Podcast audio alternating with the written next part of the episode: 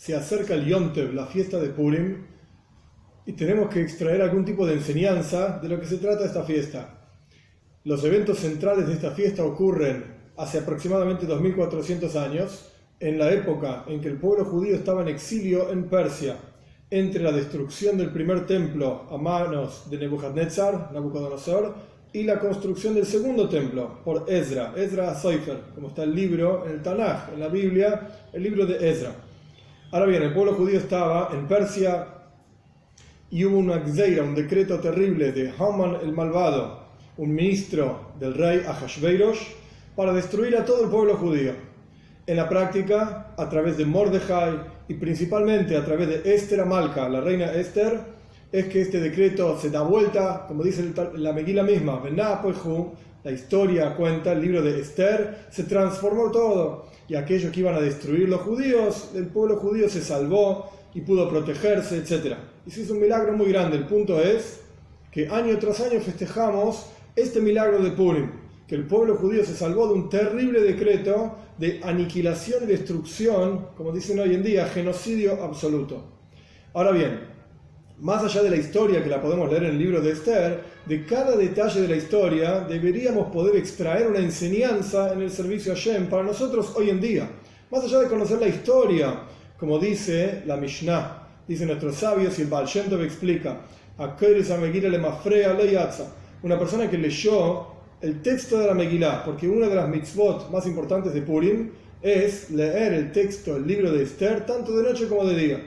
Una persona que lee la Megillah Lema Freya, es decir, primero lee el capítulo 10, después lee el 9, después el 8, etcétera, de atrás para adelante, fuera de orden, esto es lo que quiere decir, la Yatza, no cumplió la mitzvah. Y el Baal solía decir sobre esta enseñanza, que una persona que lee la Megillah y piensa que esta historia es Lema Freya, esta historia es antigua, ya pasó, no tiene nada para mí, simplemente la historia de mi pueblo, pero hace 2400 años, la no cumplió con la mitzvah, con la idea de vivir con cada parte de la Torah.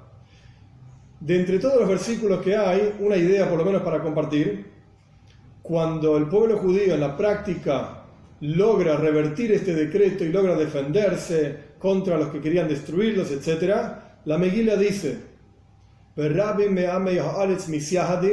muchísimos de los pueblos de la tierra, porque Hashveirosh era el rey de 127 países, etc., Misiahadim, se convertían al judaísmo.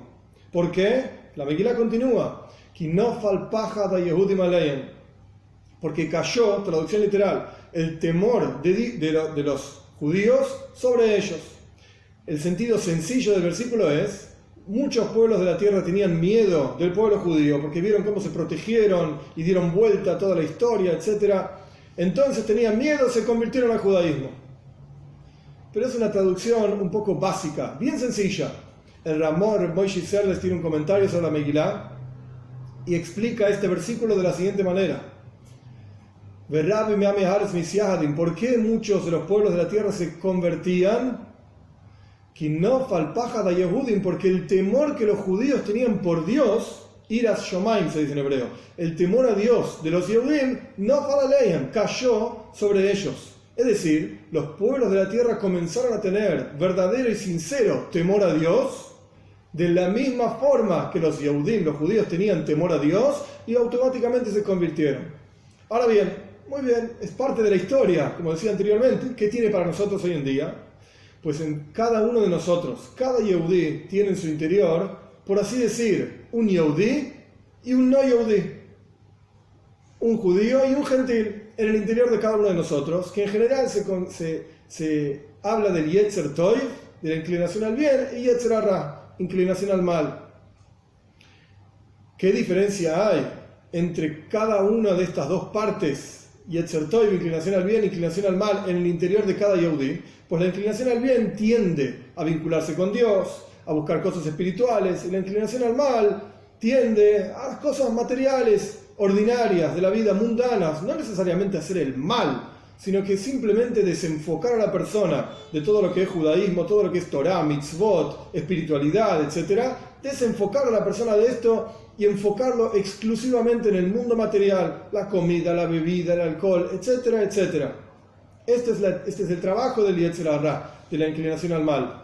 Entonces nos dice la Meguila que cuando una persona se vincula con Mordejai, con el líder de la generación, en este caso el Rebe, cuando una persona se vincula con Mordejai, con el Moishe Rabbeinu, con el líder de la generación, la persona estudia Torah, la persona está fuerte en la observancia de mitzvot, más allá de lo que entiende, se entrega totalmente a Dios, entonces, no falpaja de Yehudim el temor a Dios que el Yetzer Toiv tiene, el vínculo con Dios, que la inclinación al bien tiene y siente, no leyen, cae e imbuye, llena, modifica incluso al Yetzer a la inclinación al mal. En otras palabras, incluso la parte gentil en el interior de cada uno de nosotros se transforma al bien para ayudar al Yetzer Toiv, a la inclinación al bien. Y esto es como dice el Talmud, que debemos amar a Dios, Bejol Levavja, con todo tu corazón, pero debería haber estado escrito Bejol Libja, con una sola base. Libja es tu corazón.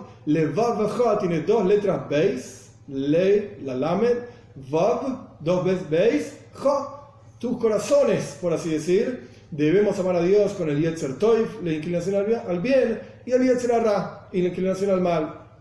Que sea el mérito de cada uno de nosotros, que en este Purim que viene dentro de tan poco tiempo, podamos realmente sentir entrega absoluta a Dios y esto va a hacer que todo el amor a Dios que tiene el Yetzer Toib, la inclinación al bien, bañe y llene al Yetzer Ra, a la inclinación al mal, refine y eleve a la inclinación al mal, y esto va a ser al fin y al cabo que venga, Mashiach pronto en nuestros días.